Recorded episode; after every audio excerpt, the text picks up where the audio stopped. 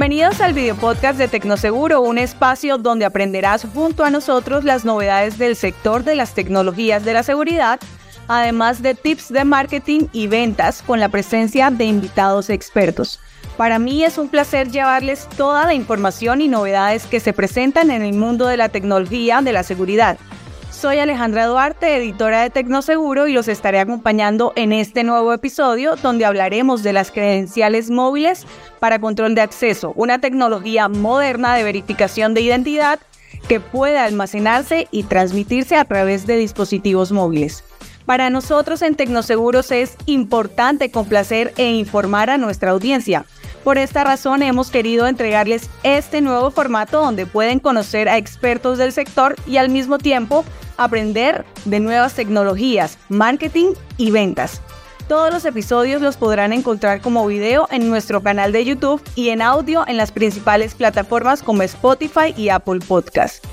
En este tercer episodio tenemos el placer de hablar con Jorge Bejarano. Él es el gerente de negocios con usuarios finales de HID para América Central, el Caribe y la región andina, quien además hace parte de la unidad de negocio global de control de acceso físico. Jorge, muchísimas gracias por aceptar esta invitación. Bienvenido. Hola Alejandra, muchísimas gracias a ustedes por la invitación, a Tecnoseguro por abrir este espacio para, para que la gente conozca un poco más eh, sobre los productos y sobre las tecnologías que estamos trabajando.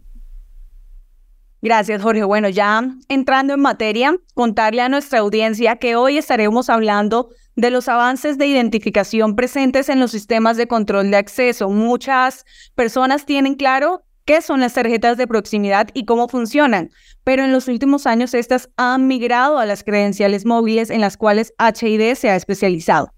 Jorge, primero, cuéntale a nuestra audiencia cómo las credenciales móviles están cambiando el segmento del control de acceso en la industria de la seguridad.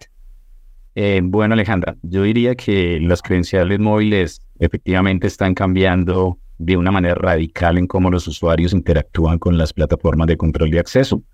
Lo están haciendo más amigables para ellos. Para algunos usuarios, todavía es un dolor de cabeza este tema de portar el carnet físico. Suelen olvidarlos, para otros no es, no es cómodo, no es confiable. Eh, para otros usuarios tampoco es confiable y no es cómodo el uso de biometría. O sea, algunos usuarios no, no les gustan tampoco los sistemas biométricos. Hay una creciente preocupación de algunas personas por la privacidad de la información y qué pasa con esos datos biométricos que son recopilados por terceros. Entonces encontramos que la identificación usando credenciales móviles hace todo el sentido del mundo para muchos usuarios. Va con una tendencia de migrar todo lo que nosotros tenemos en una billetera física, pasarla a una, a una billetera virtual en un dispositivo móvil que yo siempre llevo conmigo y que es mucho más seguro. Adicionalmente, las credenciales virtuales tienen un modelo de negocio de pago de suscripción en la nube. Entonces, este modelo está catapultando otras dos tendencias que se van a encontrar en el control de acceso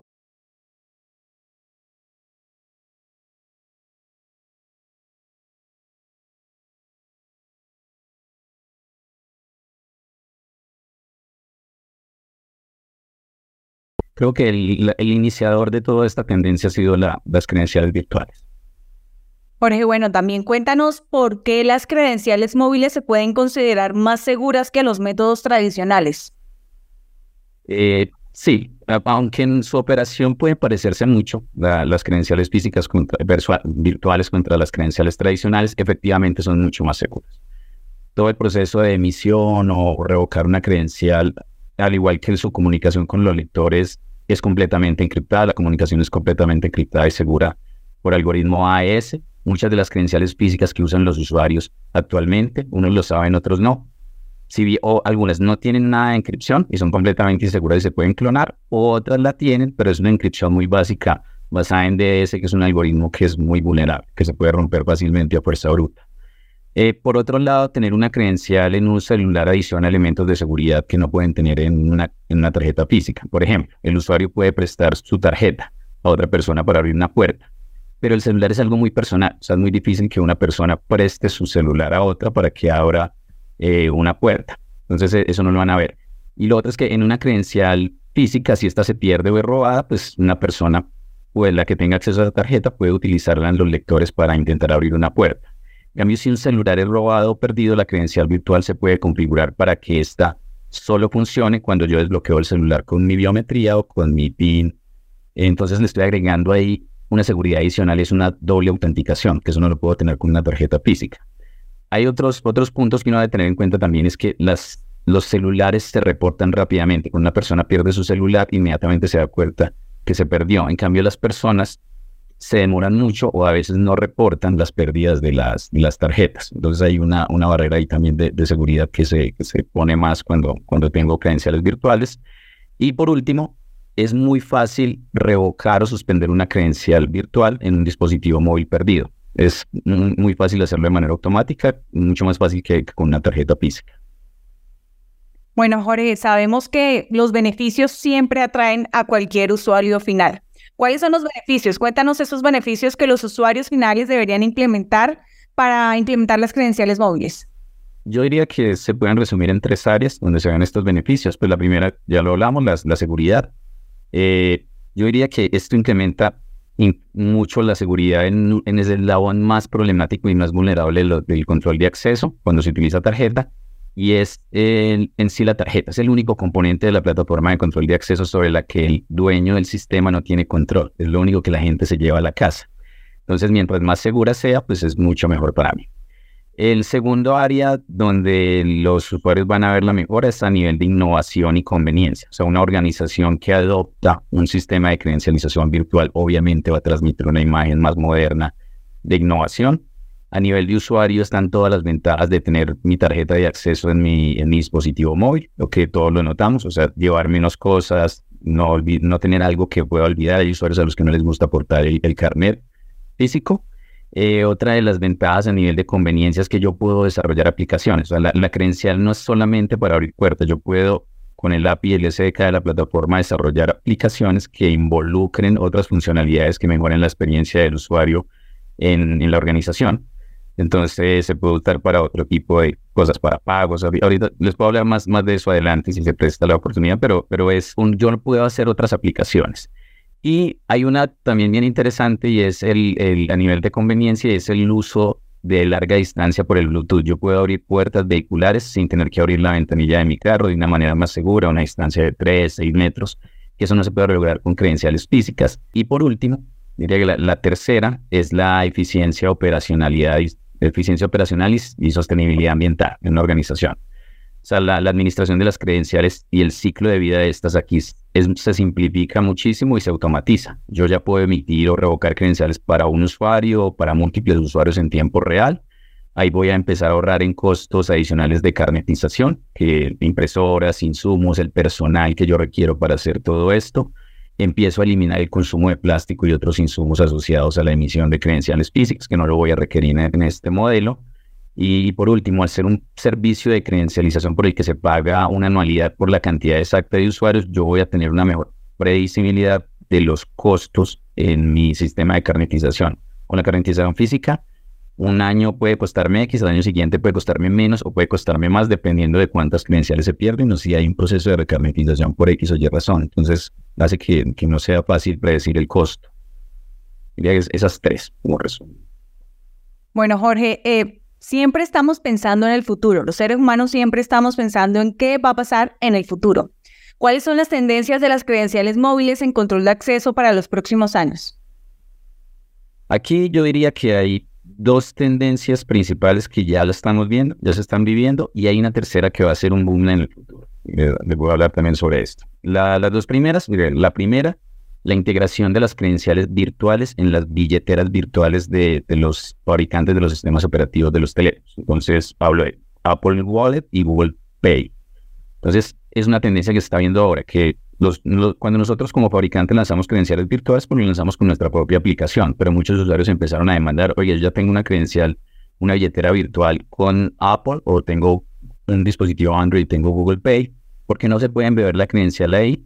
Porque yo tengo un montón de beneficios con esas billeteras. Por ejemplo, en el caso de Apple, yo, yo que soy usuario de Apple y tengo credencial virtual en la billetera de Apple, eh, cuando mi usuario, mi, teléfono celular se apaga, se va a modo de ahorro de, energía, de, ahorro de batería, eh, él sigue funcionando hasta 4 o 5 horas. Cuando tú ves el teléfono que está apagado y que te muestra el iconito de que hay que conectarlo y que no hace nada más, él por seguridad me sigue abriendo puertas o yo puedo seguir pagando con la tarjeta de crédito. Si yo bloqueo mi celular en Find Me, eh, porque me lo robaron, automáticamente bloquea la credencial virtual. Entonces hay un montón de ventajas. Puedo usar el NFC del teléfono, en mi caso de Apple, que Apple no lo permite. Y en Google Pay hay unas similares.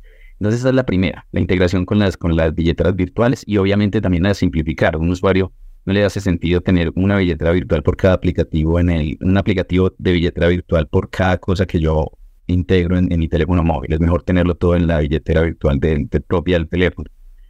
La segunda, el desarrollo de aplicaciones propias por parte de los usuarios para integrar la credencial virtual y hacer otras funcionalidades. Entonces, les, doy un ejemplo. Eh, una universidad desarrolla su propio app. O sea, está desarrollando una, llámese la universidad ABC, desarrolló su propio aplicativo y ese aplicativo va a cubrir, a satisfacer las necesidades de sus estudiantes. Entonces, información general, hay un concierto, hay un evento X, la matrícula, que usted se pueda matricular ahí, ver los horarios de clase, tramitar sus préstamos bibliotecarios, pagos en los restaurantes, etc. Entonces, ustedes adicionalmente, por ejemplo, con una plataforma como la, de HID, pueden embeber la credencial virtual en ese aplicativo para que ese aplicativo también sea el carnet virtual del, del, estudiante con su foto, con sus datos, como un carnet, como lo quiera diseñar el usuario y que abra las puertas de manera segura. Entonces es una segunda tendencia que, que ya se está empezando a ver, que los usuarios desarrollen su propia aplicación a la medida y le integran esta funcionalidad de credencial virtual. Y la tercera que les dije, que es algo nuevo, pero esto va a ser un boom cuando, cuando ya se empiece a masificar, es la geolocalización en interiores utilizando la credencial virtual. Entonces, ¿cómo funciona esto? O sea, aquí yo es un equivalente a cómo funciona un GPS en, en exteriores, que todos ya conocemos el tipo de aplicaciones que se puede llegar a hacer. Aquí lo que vamos a hacer es la credencial virtual, el teléfono con la credencial virtual, va a empezar a recibir señal de sincronización de antenas Bluetooth o de llamadas beacons de BLE. Entonces, una lectora nuestra tiene esa funcionalidad, pero también access point de varios fabricantes de, equipos de redes que tienen esa funcionalidad. Hay beacons de BLE que se compran de diferentes marcas y, y eso lo que hace es que me permite localizar a un usuario en tiempo real con una precisión bastante, bastante alta dentro de un edificio. Entonces, ¿qué, ¿qué, puede hacer uno cuando ya puede hacer geolocalización en interiores con estas credenciales virtuales?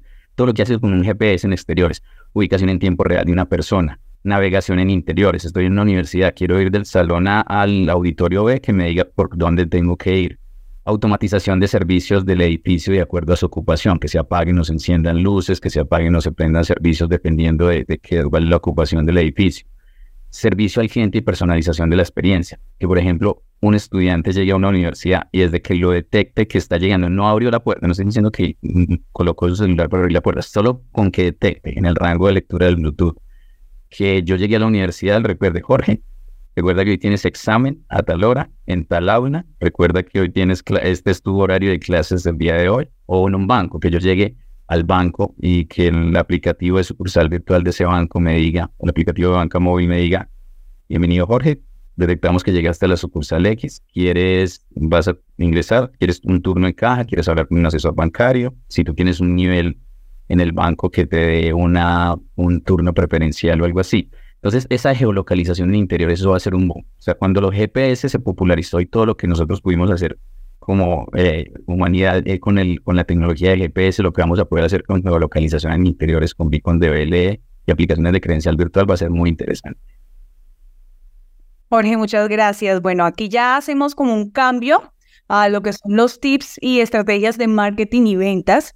Sabemos que crear una estrategia de marketing y ventas para credenciales móviles puede ser una tarea retadora. Esto puede implicar equilibrar la necesidad de seguridad y comodidad. Pues les voy a compartir desde Tecnoseguro algunas recomendaciones eh, que al final Jorge nos las puede complementar o nos puede dar alguna otra más, ya que pues él trabaja con los usuarios finales y está ahí detrás de esas ventas para DHID para los usuarios finales. Lo primero, el paso principal de la comercialización de credenciales móviles es educar a los clientes potenciales sobre sus ventajas. Explícales cómo las credenciales móviles pueden proporcionar mayor seguridad, comodidad y facilidad de uso en comparación con los métodos tradicionales. También es importante que utilices un lenguaje sencillo y que al crear contenido este sea atractivo para ellos. Segundo, muéstrale a tu audiencia ejemplos reales de cómo las credenciales móviles han mejorado la seguridad y la eficiencia de las empresas. Los casos de éxito y los testimonios pueden ser herramientas poderosas en este caso.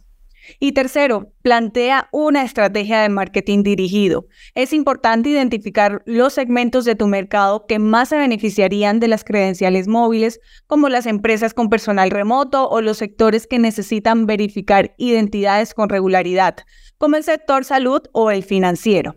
Adaptar tus mensajes de marketing para abordar sus necesidades y retos específicos. Jorge, estos son los tres tips que damos desde Tecnoseguro, pero tú como experto tanto en las credenciales móviles como en llegarle a los usuarios finales, ¿qué nos recomendarías? Eh, ¿Qué añadirías? Sí, e, está muy bien. O sea, yo diría que a nivel general es algo que todo, todo comercial o toda empresa de integradora de tecnología debería saberlo y adoptarlo como estrategia. Yo diría que pueden complementar con eso.